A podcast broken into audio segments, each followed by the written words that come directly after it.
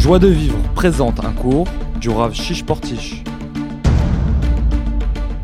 Il a créé le monde avec des manques. Chacun il est rempli de manques. Chacun il a des manques spirituels, des manques matériels, des manques affectifs.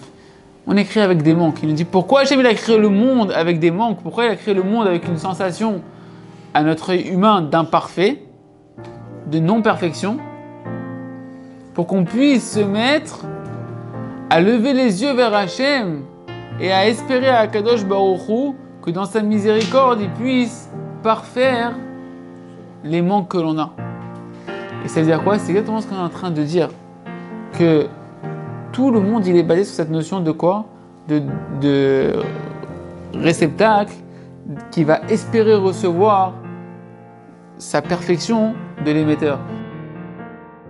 Retrouvez tous nos cours sur joiedevivre.org.